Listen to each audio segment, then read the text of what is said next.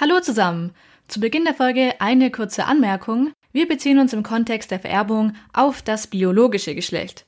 Wir sprechen der Einfachheit halber aber an manchen Stellen von Mann oder Vater, also Träger von XY-Chromosomen, und von Frau und Mutter, also Träger von XX-Chromosomen. Das hat aber nichts damit zu tun, ob und welchem Geschlecht man sich selbst zugehörig fühlt. Ja, und jetzt weiter mit der Folge. Ja, dass Kinder ihren biologischen Eltern ähnlich sehen, das haben Menschen schon vor Jahrhunderten festgestellt.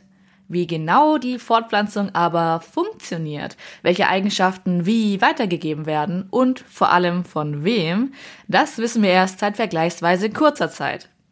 Es gab aber natürlich schon früher viele Ideen, wie Vererbung wohl funktionieren könnte, beispielsweise im antiken Griechenland. Griechische Philosophen haben sich nämlich auch viel mit der Biologie beschäftigt. Philosoph Anaxagoras beispielsweise hat geglaubt, dass nur Männer Erbinformationen weitergeben können.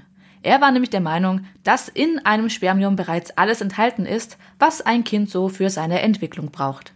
Die Rolle der Frau war es in seiner Vorstellung also bloß, mit ihrer Gebärmutter quasi einen Ort zur Verfügung zu stellen, an dem das Kind dann wachsen kann, also die fruchtbare Erde zu sein, in der der Samen des Mannes keimen kann. Ja, und Hippokrates zum Beispiel glaubte, dass jedes Organ winzige Samen absondert und diese winzigen Organsamen können dann in der Gebärmutter wieder zu richtigen Organen heranwachsen. Anaxagoras und Hippokrates haben aber dem Mann auf jeden Fall die dominante Rolle bei der Fortpflanzung zugewiesen. Aristoteles hingegen sah das ein bisschen anders. Für ihn waren Kinder, ja, korrekterweise, das Produkt von Mann und Frau. Also beide Eltern tragen einen Anteil dazu bei. Und zwar dachte er, dass das daran liegt, weil sich das Blut von Mann und Frau vermische. Also das Sperma sei quasi ein Blutsekret, das mit dem angeblich in einer Frau angestauten Menstruationsblut reagiere und dabei entstehe dann neues Leben. Ja, also das Konzept der DNA war natürlich noch nicht bekannt. Das heißt, für Aristoteles war dementsprechend das Blut der Träger der Erbinformation. Interessanterweise war er auch der Meinung, dass die Windrichtung zum Zeitpunkt der Zeugung das Geschlecht des Kindes beeinflussen könne. Das bestätigt die moderne Genetik so leider nicht. Ja, aber auch in anderen Teilen der Welt gab es interessante Annahmen. Zum Beispiel gab es in Japan einen alten Volksglauben, der sich damit befasst hat, warum manche Kinder eher ihrem Vater und manche Kinder eher ihrer Mutter ähnlich sehen. Und angeblich liege das daran, welches Elternteil mehr Spaß an der Zeugung gehabt haben soll. Ja, mittlerweile sind diese Annahmen natürlich widerlegt, aber wie funktioniert es denn nun wirklich? Damit beschäftigen wir uns heute im Podcast. Dabei möchten wir uns etwas über den Mönch Mendel und seine Erbs unterhalten, aber auch darauf zu sprechen kommen, wie ein Kind mit drei Elternteilen geboren wurde und was es mit der sogenannten mitochondrialen Eva so auf sich hat. Der Code des Lebens wird präsentiert von GHGA dem Deutschen Humangenom-Phenom-Archiv. Viel Spaß bei der heutigen Folge Die Geheimnisse der Vererbung. Willkommen zum Code des Lebens. Jeden Monat erklären Experten und Expertinnen hier spannende Themen innerhalb der Genomforschung. Heute zu Gast im Podcast ist Herr Dr. Thorsten Schmidt. Thorsten ist Forschungsgruppenleiter am Institut für medizinische Genetik und angewandte Genomik des Universitätsklinikum Tübingen und dort außerdem auch Lehrbeauftragter für das Fach Humangenetik. Ja, wir haben es vorher schon gehört, aber der menschliche Körper war und ist ein Mysterium. Daher gab es natürlich auch einige wilde Ideen, wie das mit der Vererbung funktionieren könnte. Mittlerweile konnten wir ja einen genaueren Blick in das Innere unserer Zellen werfen und sind daher ein kleines bisschen schlauer. Vielleicht fangen wir mal ganz grundsätzlich damit an, wie Vererbung eigentlich funktioniert. Also wie wird denn unsere Erbinformation nun weitergegeben? Also das alles Entscheidende, was man sich erstmal merken muss, ist, dass unsere Erbinformation in Päckchen eingepackt ist, und zwar auf unseren Chromosomen. Wir haben insgesamt 46 Chromosomen bei den Chromosomen 1 bis 22 haben wir jeweils eine Kopie, die wir von unserem Vater und eine Kopie, die, wir von unserer Mutter bekommen haben. Das sind schon mal 44 Chromosomen. Und dann kommt es darauf an, ob wir ein Mann oder eine Frau sind. Wenn wir ein Mann sind, haben wir ein X- und ein Y-Chromosom und Frauen haben zwei X-Chromosomen. Und auf diesen 46 Chromosomen ist unsere gesamte Erbinformation gespeichert, wobei das nicht so ganz stimmt, aber da kommen wir dann gleich noch drauf. Ja, genau, da kommen wir später noch einmal drauf zu sprechen. Ja, also die Chromosomen sind also die Träger unserer Erbinformation. Ja, sie bestehen aus komprimierter DNA und Proteinen und ja, sehen ein bisschen so aus wie der Buchstabe X mit einem kleinen Knubbel in der Mitte, also da, wo sich die Arme treffen. Ja, und auf jedem dieser Chromosomen liegen Gene. Das heißt, sie sind quasi eine kompakte Form unseres genetischen Bauplans. Ja, und wie Thorsten gerade gesagt hat, besitzen wir jedes Chromosom zweimal. Daher spricht man auch von Chromosomenpaaren. Ja, und für die Fortpflanzung werden die Chromosomenpaare in den Keimzellen geteilt. Keimzellen sind übrigens einfach Geschlechtszellen, also Eizellen und Spermien. Ja, und nach der Teilung haben wir in den Keimzellen dann kleinere Päckchen mit jeweils 23 Chromosomen. Bei der Befruchtung kommen diese Päckchen dann wieder zusammen und am Ende liegt wieder jedes Chromosom doppelt vor. Das heißt, wir haben in der Regel wieder einen vollständigen Chromosomensatz mit 46 Chromosomen.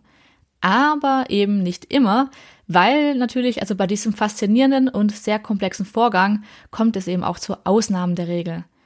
In der Zelle gibt es bestimmte Mechanismen, die verhindern sollen, dass mehr als ein Chromosom weitergegeben wird.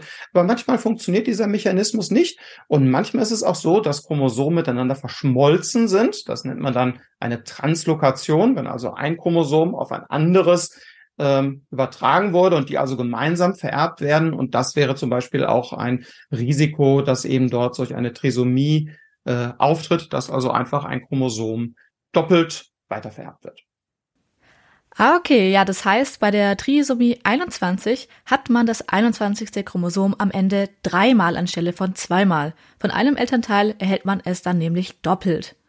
Ja, in der Regel haben wir aber, also mit Ausnahme der X- und Y-Chromosomen, jedes unserer Chromosomen zweimal.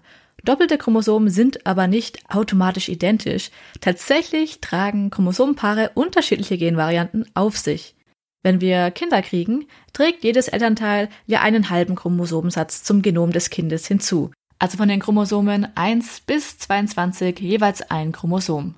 Das heißt, wenn wir Kinder kriegen, gibt es potenziell pro Chromosom vier verschiedene Möglichkeiten. Also wenn wir uns zum Beispiel das Chromosom Nummer 3 näher anschauen, Sowohl Vater als auch Mutter besitzen das Chromosom 3 ja jeweils zweimal. Das heißt, es gibt vier mögliche Chromosomen, die das Kind erhalten könnte, von denen aber eben nur zwei weitergegeben werden. Welche Chromosomen und welche Genvarianten vererbt werden, beeinflusst unseren genetischen Bauplan und damit natürlich unser Aussehen und auch unsere Gesundheit. Wie genau das funktioniert, also welche genetischen Merkmale nun wie weitergegeben werden, das war lange Zeit ein Mysterium und ist auch heute noch nicht komplett verstanden. Mit dem Thema Vererbung hat sich ja bekanntermaßen der Abt Gregor Mendel Mitte des 19. Jahrhunderts auseinandergesetzt. Mendel hat über mehrere Jahre Erbsen in seinem Klostergarten beobachtet. Dabei hat er systematisch verschiedene Erbsen gekreuzt und dann notiert, welche Merkmale die nächste Erbsengeneration hatte.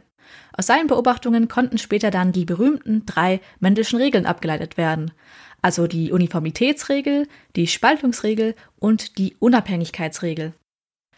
Ja, die werden wir jetzt nicht im Einzelnen erläutern, aber Grundlage dieser Regeln ist auf jeden Fall, dass Mendel erkannt hat, dass Erbsen immer eine Erbanlage, also genetische Informationen von der Muttererbse und eine Erbanlage von der Vatererbse erben. Hat eine Erbse zwei purpurne Blütenfarbenanlagen geerbt, ist sie rein erbig purpur. Hat sie von der Muttererbse zum Beispiel eine weiße und von der Vatererbse eine purpurne Anlage bekommen, dann ist sie mischerbig. Und das Besondere ist eben, dass eine mischerbige Erbse an ihre Nachkommen entweder die eine oder eben die andere Erbanlage vererben kann, also purpur oder weiß. Mendel hat dann beobachtet, wie sich diese verschiedenen Erbanlagen auf das Aussehen von Erbsen auswirken und dabei eben interessante Muster entdeckt. Ja, leider starb Mendel, bevor er Anerkennung für seine Entdeckung bekommen konnte. Ja, Thorsten, was genau hat denn der Mendel da eigentlich beobachtet und lassen sich diese Erbsenbeobachtungen auch auf den Menschen übertragen? Er hatte sich ähm, Erbsenpflanzen angesehen und dann dort bestimmte Eigenschaften beschrieben. Zum Beispiel, ob die Erbsen jetzt purpurne oder weiße Blätter haben, ob sie schrumpelige oder runde Samen haben, ob sie bestimmt verzweigt sind oder nicht. Das sind also solche klassischen Merkmale, die man von außen ganz einfach erkennen kann. Jetzt muss man sagen, solche, gerade solche Merkmale, die jetzt die Eigenschaften oder unser Aussehen betreffen, das ist beim Menschen nicht so einfach, wie das bei Erbsen ist. Das heißt, diese männlichen Regeln kann man zum Beispiel nicht jetzt darauf äh, ähm, übertragen, ob wir jetzt äh, blonde Haare haben, ob wir dick oder dünn sind, ob wir ähm, bestimmte Aussehen oder bestimmte Eigenschaften haben, die sowieso nicht äh, vererbbar sind, sondern ähm, bei Menschen ist das Ganze viel komplexer, als das jetzt bei Mendel mit den Erbsen gewesen ist. Aber dort hat er beobachtet, dass sich bestimmte Eigenschaften übertragen und da müssen wir zwei ganz besondere Begriffe erst einmal klären. Und zwar der Begriff der Dominanz oder des dominanten Allels und eines rezessiven Allels. Bei Mendel war das zum Beispiel so, er hat festgestellt, dass die purpurne Blütenfarbe über eine weiße Blütenfarbe dominiert. Das heißt also, wenn jetzt in einer Erbse zwei äh, Erbanlagen sind, auch von der väterlichen und der mütterlichen Erbse, und eine Anlage davon ist Purpur, dann ist die Blütenfarbe Purpur. Das heißt, dieses äh, die Erbanlage für die weiße äh, Blütenfarbe, die ist rezessiv. Und nur wenn zwei weiße Blütenfarbenanlagen von der väterlichen und der mütterlichen Blüte übertragen werden, dann äh, kommt auch eine weiße Blüte raus. Kann man auch bei Rindern überlegen, ihr habt so schwarzbunt und rotbunte Rinder, da ist auch, dass der eine Faktor über dem anderen Faktor dominiert. Solche dominanten oder auch rezessiven Merkmale sind bei Menschen sehr selten, insbesondere was das Aussehen betrifft, gibt es dort äh, keine richtigen Merkmale, die in dieser Form weitergegeben werden. Ja, beim Menschen ist es also etwas komplexer. Das liegt ja auch vor allem daran, dass es bei Menschen oft mehrere verschiedene Gene gibt, die eben gewisse äußerliche Merkmale steuern. Also ja, die Erbse hat ja beispielsweise eine Anlage für purpurne Blüten. Beim Menschen gibt es aber ja nicht einfach ein Gen für blaue Augen. Das war ja auch lange Zeit so ein Trugschluss, also dass blaue Augen einfach rezessiv vererbt werden und braune Augen dominant. Ganz so einfach ist es ja dann leider doch nicht, weil ja, also es gibt nicht einfach ein Augenfarbengen, wo man jetzt von den Eltern verschiedene Farben erben könnte die dann wiederum rezessiv oder eben dominant sind. Tatsächlich sind es die Varianten von vielen verschiedenen Genen, bei deren komplexen Zusammenspiel dann blaue Augen entstehen können. Die Rede ist so von ungefähr 16 Genen, die bewiesenermaßen einen größeren oder auch einen kleineren Einfluss auf die Entwicklung der Augenfarbe und ihrer farblichen Abstufung haben. Ja, tatsächlich kennen wir auch noch gar nicht alle Gene, die unsere Augenfarbe beeinflussen. Ja, es klingt zwar nach etwas, das eigentlich recht schnell herauszufinden ist. Aber tatsächlich ist der Vererbungsvorgang der Augenfarbe hochkomplex und wie gesagt auch auf mehrere Gene verteilt. Aber Erkrankungsanlagen, die ähm, sind häufig monogenetisch, so nennen wir das, also an ein einzelnes Gen gebunden und die können dann äh, nach den männlichen Regeln vererbt werden. Aha, ja. Hättest du denn ein Beispiel für eine monogenetische Erkrankung? Also vielleicht auch direkt eine dominante Erkrankung? Und wie wahrscheinlich ist es denn, so eine Erkrankung weiter zu vererben? Ein Beispiel für eine dominante Erkrankung ist Morbus Huntington oder die Chorea Huntington. Das ist eine Erkrankung, bei der ein verändertes Gen ausreicht, dass man erkrankt. Das heißt also, äh, wenn jetzt der Vater beispielsweise an dieser Erkrankung leidet und dann Kinder bekommt, dann besteht ein 50-prozentiges Risiko dafür, dass die Kinder dieses dominante, krankmachende Gen erben. Das heißt, es kann entweder das krankmachende Gen an das Kind vererbt werden oder das gesunde Gen. Das heißt, man kann es auch andersrum formulieren. 50 Prozent der Kinder werden gesund sein. 50 Prozent der Kinder werden dieses dominante Allel bekommen und dann in aller Regel auch diese Erkrankung entwickeln. Das heißt also, bei einem dominanten Erbgang ist diese Erkrankung meist in der Familie bekannt. Dass man also weiß, wie gesagt, der Vater ist erkrankt oder der Großvater oder der Onkel hat solche eine Erkrankung und äh, vererbt die dann in der Familie weiter. Diese Situation ist ganz anders bei einem rezessiven Erbgang. Da sind meist die Eltern völlig erschrocken, stellen fest, ich habe ein Kind mit einer Erkrankung und die ist bislang nirgendwo in der Familie vorgekommen. Niemand hatte diese Erkrankung gehabt, weil das ein rezessives Allel ist. Das heißt, ich habe dann noch ein gesundes Allel, was im Zweifel dann also ausgleichen kann, dass man nicht krank wird. Das heißt, ich kann ein krankmachendes Gen besitzen, aber es dann gar nicht mal merken? Viele Leute sind Anlageträger für solche rezessiven Erkrankungen, ohne selbst zu erkranken. Und so ist das häufig auch bei Eltern, die ein Kind bekommen, das ähm, durch eine rezessive Erkrankung hat. Die haben selbst gar nichts davon gewusst, haben gar nicht gewusst, dass sie selbst Anlageträger für die Erkrankung sind und haben dann ein Kind bekommen und haben unglücklicherweise jeweils das krankmachende Gen an dieses Kind weitervererbt. Und das Kind hat dann zwei veränderte Gene und dadurch wird es dann krank. Man kann sich das zum Beispiel vorstellen, man kennt die zystische Fibrose oder auch Mukoviszidose genannt. Da ist es so, dass die Erkrankung bei ungefähr einem von 2000 Personen auftritt. Also eigentlich recht selten ist. Aber jeder 25. ist Anlageträger für diese Veränderung. Das heißt also, sehr, sehr viele Menschen wissen gar nichts davon, sind aber Anlageträger für solch ein verändertes Gen. Das wird unter Umständen gar kein Problem machen. Sie werden nie in ihrer Familie, nie bei ihren Kindern eben diese Erkrankung haben. Aber wenn unglücklicherweise zwei Partner zusammentreffen, die beide Anlageträger für diese Erkrankung sind, dann besteht in einem Viertel der Fälle das Risiko dafür, dass sie dann ein Kind mit dieser Erkrankung bekommen. Oh, ja, das klingt wie eine ja, genetische Lotterie, also je nachdem, mit welchem Partner man da zusammengewürfelt wird. Das kann man als Lotterie bezeichnen. Das ähm, heißt praktisch, die Eltern wissen nichts davon, dass sie der Anlageträger sind. Man kann da auch bestimmte Risiken ausrechnen, wie wahrscheinlich das jetzt ist, dass man sich also dort ähm, als Partner treffen kann und, die, und solche Anlageträgerschaften hat. Wer aber Anlageträger ist, wenn der Vater Anlageträger für die Erkrankung ist, die Mutter Anlageträgerin für die Erkrankung ist, beide völlig gesund sind, dann haben sie für jedes Kind, das sie bekommen, ein Risiko von 25 Prozent, also ein Viertel, dass das Kind solch eine rezessive Erkrankung haben kann. Über solche Krankheitsrisiken können sich Paare bei einer genetischen Sprechstunde informieren. Eine häufige Fragestellung ist zum Beispiel, mit welcher Wahrscheinlichkeit eine bestimmte Erkrankung auch an das zweite Kind weitervererbt werden könnte. Aber ja, jetzt hatten wir ja ein Beispiel für eine dominante Erkrankung, also Morbus Huntington, und wir hatten auch ein Beispiel für eine rezessive Erkrankung, die Mukoviszidose. Es gibt aber noch weitere Formen der Vererbung. Alle können wir natürlich heute nicht ansprechen, aber wie sieht es denn zum Beispiel mit der sogenannten X-Link-Vererbung aus, also der Vererbung über das X-Chromosom? Die Mukoviszidose ist ein Beispiel für eine rezessive Erkrankung. Wir reden hier von autosomal rezessiv, weil sich das Erkrankungsgen auf einem der Chromosomen befindet, die jetzt nicht unser Geschlecht bestimmen. Das machen ja die X- und die Y-Chromosomen.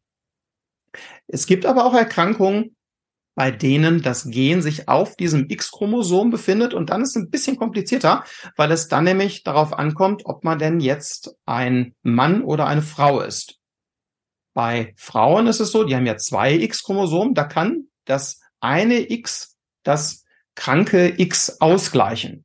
Bei Männern ist es so, die haben ein X- und ein Y-Chromosom, da wirkt sich diese Erkrankung direkt aus, weil sie eben nicht die Chance haben, durch ein anderes X-Chromosom die genetische Veränderung wieder auszugleichen.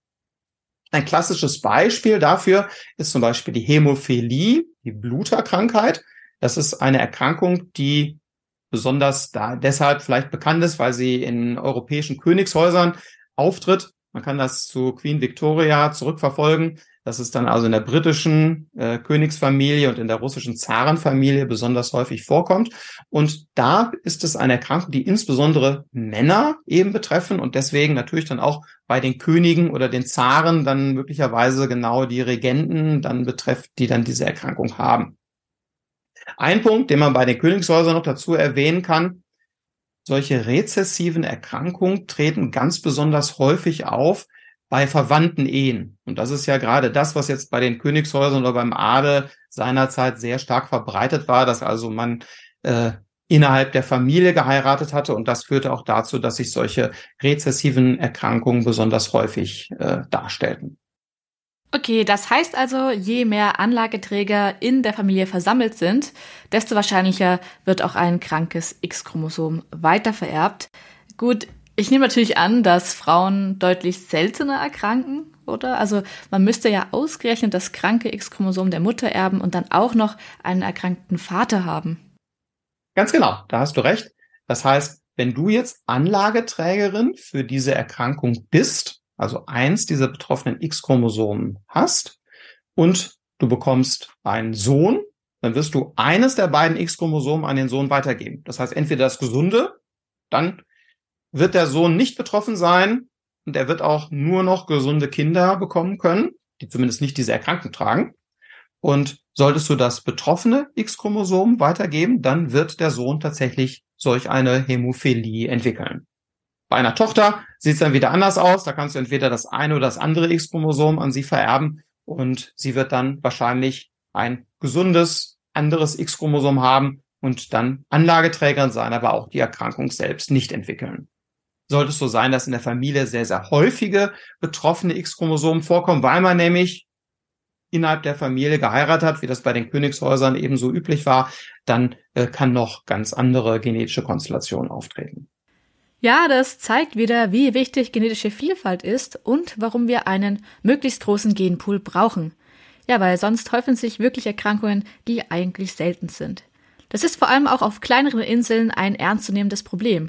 Da ist die Auswahl an Partnern deutlich geringer und Einheimische müssen auch wirklich darauf achten, dass sie nicht auszusehen mit jemandem zusammenkommen, mit dem sie dann doch über einige Ecken verwandt sind, weil natürlich sonst auf Dauer der Genpool dramatisch schrumpft und da man natürlich auch die Wahrscheinlichkeit für Krankheiten steigt.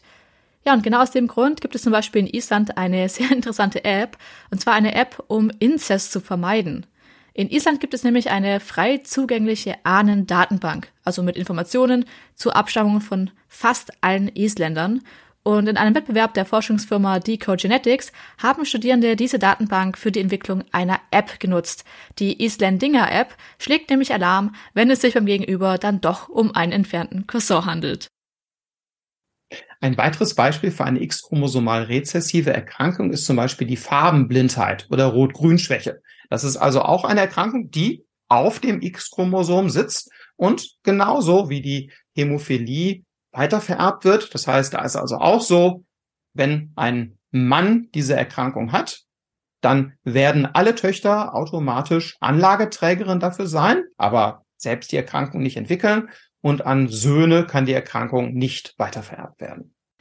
Ja, jetzt wo wir gerade etwas über X- und Y-Chromosome sprechen, wie genau werden die denn eigentlich weitervererbt? Also kann ich mir das so vorstellen, dass manche Spermien ein Y-Chromosom dabei haben und andere einfach ein X-Chromosom? Ganz genau. Also wir haben ja, wie gesagt, 46 Chromosomen. Jedes Chromosom doppelt. Ausnahme sind hier die Geschlechtschromosomen. Und wenn sich jetzt Spermien bilden, dann wird ein halber Chromosomensatz weitergegeben, also von den äh, ersten Chromosomen 1 bis 22, halt entweder das väterliche oder das mütterliche, und eben von den Geschlechtschromosomen bei einer Frau eins der beiden X-Chromosomen, bei einem Mann entweder ein X-Chromosom oder ein Y-Chromosom. Es ist also quasi im Spermium dann schon klar, ob das ein Spermium ist, das später zu einer Tochter oder später zu einem Sohn führen wird. Ach so, ja, dann entscheidet also der Mann das Geschlecht des Kindes? Ganz genau. Ganz genau. Das heißt, Frauen haben insofern keinen Einfluss auf das Geschlecht des Kindes, weil sie immer ein X-Chromosom weitergeben. Die Spermien bestimmen, ob es ein Sohn oder eine Tochter wird. Jetzt muss man allerdings sagen, das ist auch so ziemlich alles, was auf dem Y-Chromosom ist. Das ist also nicht sehr viel Information, bisschen schon, aber das X-Chromosom ist ein riesiges Chromosom mit ganz, ganz viel Erbinformation. Das heißt, es ist ein ganz entscheidender Beitrag, den die Mutter leistet. Und das bisschen Y-Chromosom vom Vater ist dann nicht ein sehr entscheidender Beitrag, um dann einen äh, Mann auszumachen. ja, das entspricht also natürlich nicht ganz den Vorstellungen von Anaxagoras und Hippokrates. Ja, die Spermien entscheiden also über das Geschlecht, indem sie entweder ein X oder eben ein Y-Chromosom mitbringen. Ja, und sowohl Eizelle als auch Spermium haben einen halben Chromosomensatz im Schlepptau. Es gibt eigentlich noch eine kleine, aber sehr, sehr wichtige Ergänzung, was das betrifft.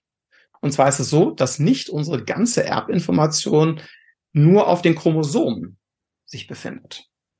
Zusätzlich befindet sich wenig, aber wichtige Erbinformation auch in unseren Mitochondrien. Aha, ja, also so wie du ja am Anfang angedeutet hattest, aber wie funktioniert denn das? Also wie kann es außerhalb der Chromosomen noch Erbinformationen geben und wie werden die denn dann transportiert? Also man muss erstmal sagen, was sind überhaupt Mitochondrien? Also wir haben in der Zelle sogenannte Organellen drin, die bestimmte Aufgaben übernehmen, die dafür sorgen, dass überhaupt unsere Zelle vernünftig funktioniert. Und da stellen die Mitochondrien eine ganz besondere Eigenschaft dar, weil die nämlich die Energie zur Verfügung stellen. Also quasi äh, ja und die Batterien, die wir in unseren Zellen tragen. Und wir haben nicht nur eine davon, nicht, nicht nur ein Mitochondrium pro Zelle, sondern ganz, ganz viele. Und das Interessante ist jetzt, dass die Mitochondrien auch eine eigene Erbinformation mit sich bringen.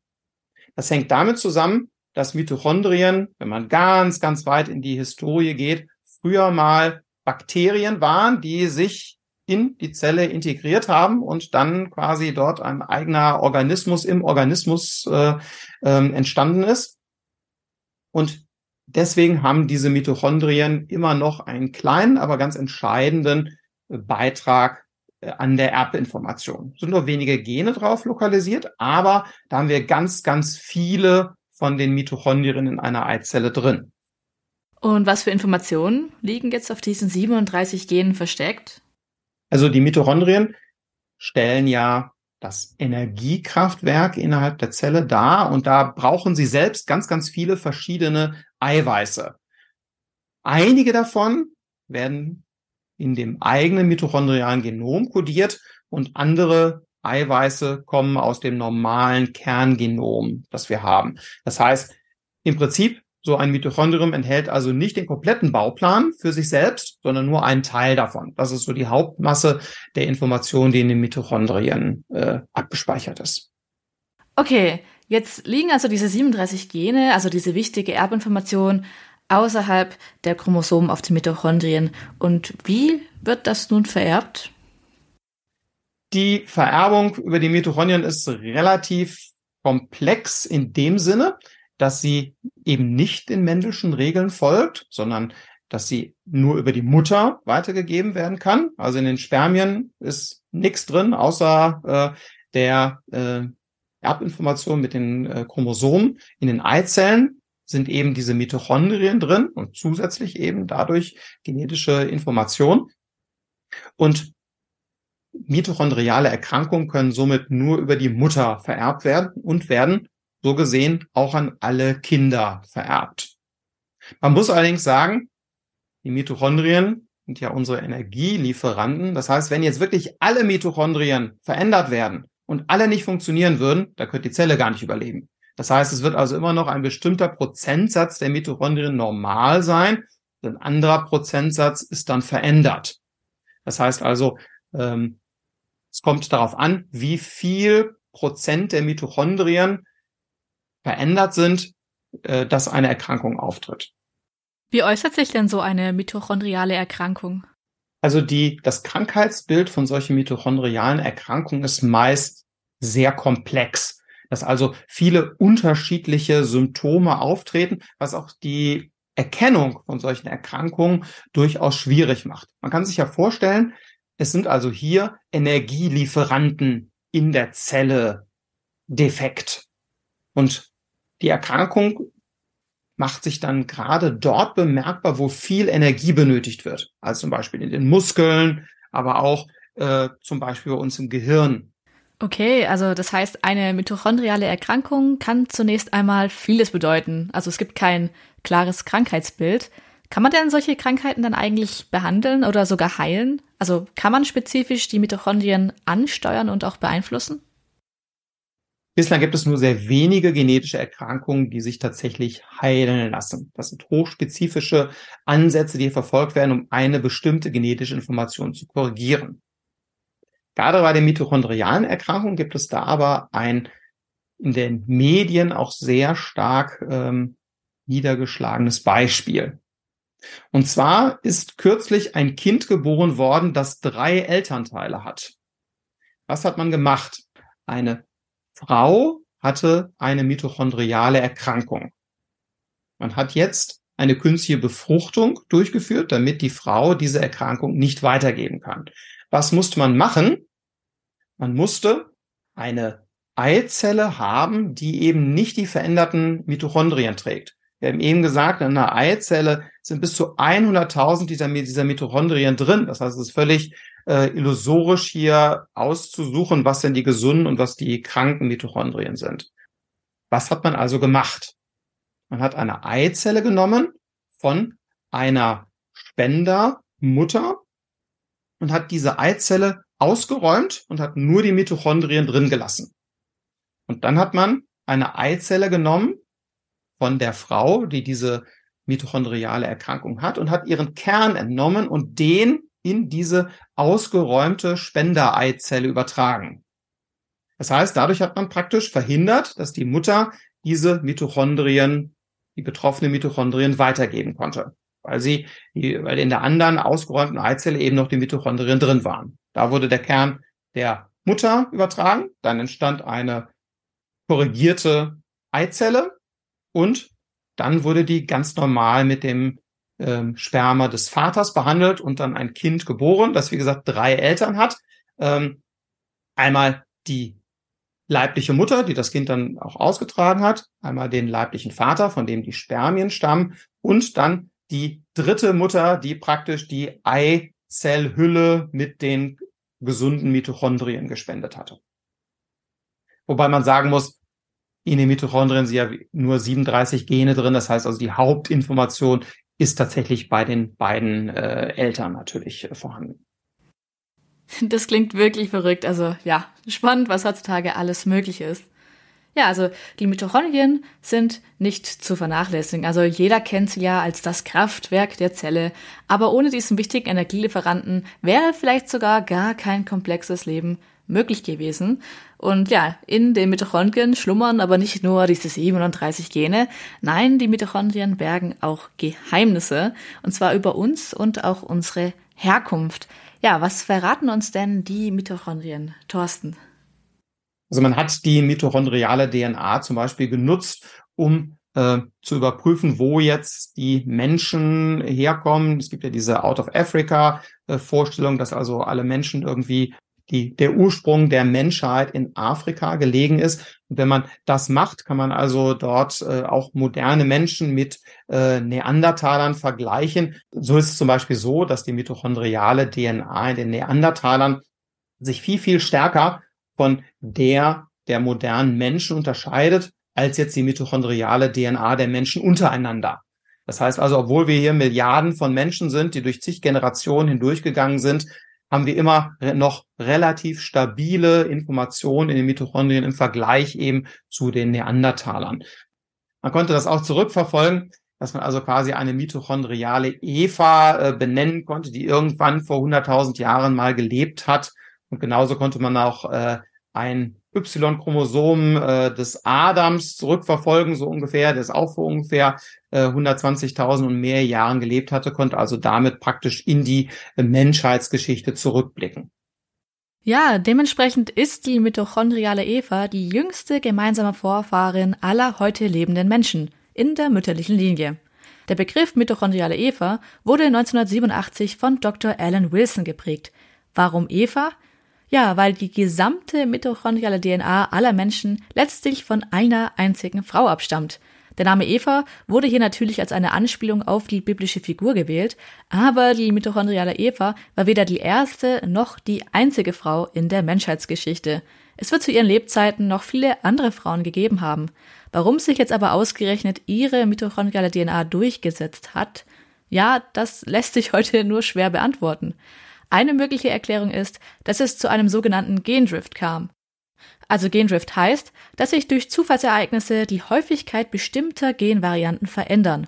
Also eine Population könnte beispielsweise durch eine Naturkatastrophe wie einem Vulkanausbruch stark geschrumpft sein oder vielleicht haben nur wenige Individuen einen neuen Lebensraum erschlossen. Und in so einem kleinen Genpool sind dann Veränderungen drastischer und bestimmte Genvarianten können sich schneller fixieren. Also wenn in einer kleinen Gruppe ein Individuum deutlich mehr Nachkommen hat, dann ist es über einen langen Zeitraum sehr wahrscheinlich, dass die Genvarianten dieses Individuums überwiegen. Also in unserem Fall die mitochondriale DNA. Ja, aber wenden wir uns zum Schluss noch der Zukunft zu. Wir wissen heutzutage viel mehr darüber, wie Krankheiten genetisch festgelegt sind und auch wie sie vererbt werden. Dass das biologische Geschlecht nichts mit der Windrichtung zu tun hat, das ist uns heute klar und wir sind somit einigen der Philosophen vergangener Tage, zumindest in Bezug zur Biologie, einen kleinen Schritt voraus. Gibt es aber dennoch ungelöste Fragen für die Zukunft? Es gibt sehr viel ungelöste Fragen, nämlich die Kenntnis über eine Erkrankung ist das allererste, dass ich also weiß, okay, das ist jetzt eine genetische Erkrankung und ich habe die genetische Ursache gefunden und eben die Entwicklung von äh, Therapien dafür. Das ist etwas, was man hofft, was also jetzt in den nächsten Jahren hoffentlich kommen wird, dass dann eben man nicht nur weiß, was ist die genetische Ursache für die Erkrankung, wie wird dieses Gen weitergegeben, sondern dass man dann auch ähm, bestimmte Therapien entwickeln kann, wie man jetzt solche genetische Erbinformation möglicherweise wieder korrigieren kann und dadurch die Erkrankung dann geheilt werden könnte. Das ist aber für die allermeisten Erkrankungen leider noch Zukunftsmusik. Ja, das heißt also abwarten, aber wer weiß, die Zukunftsmusik von heute ist ja möglicherweise die Realität von morgen. Ja, vielen Dank, Thorsten, für die Beantwortung meiner Fragen und damit verabschieden wir uns bis zum nächsten Mal.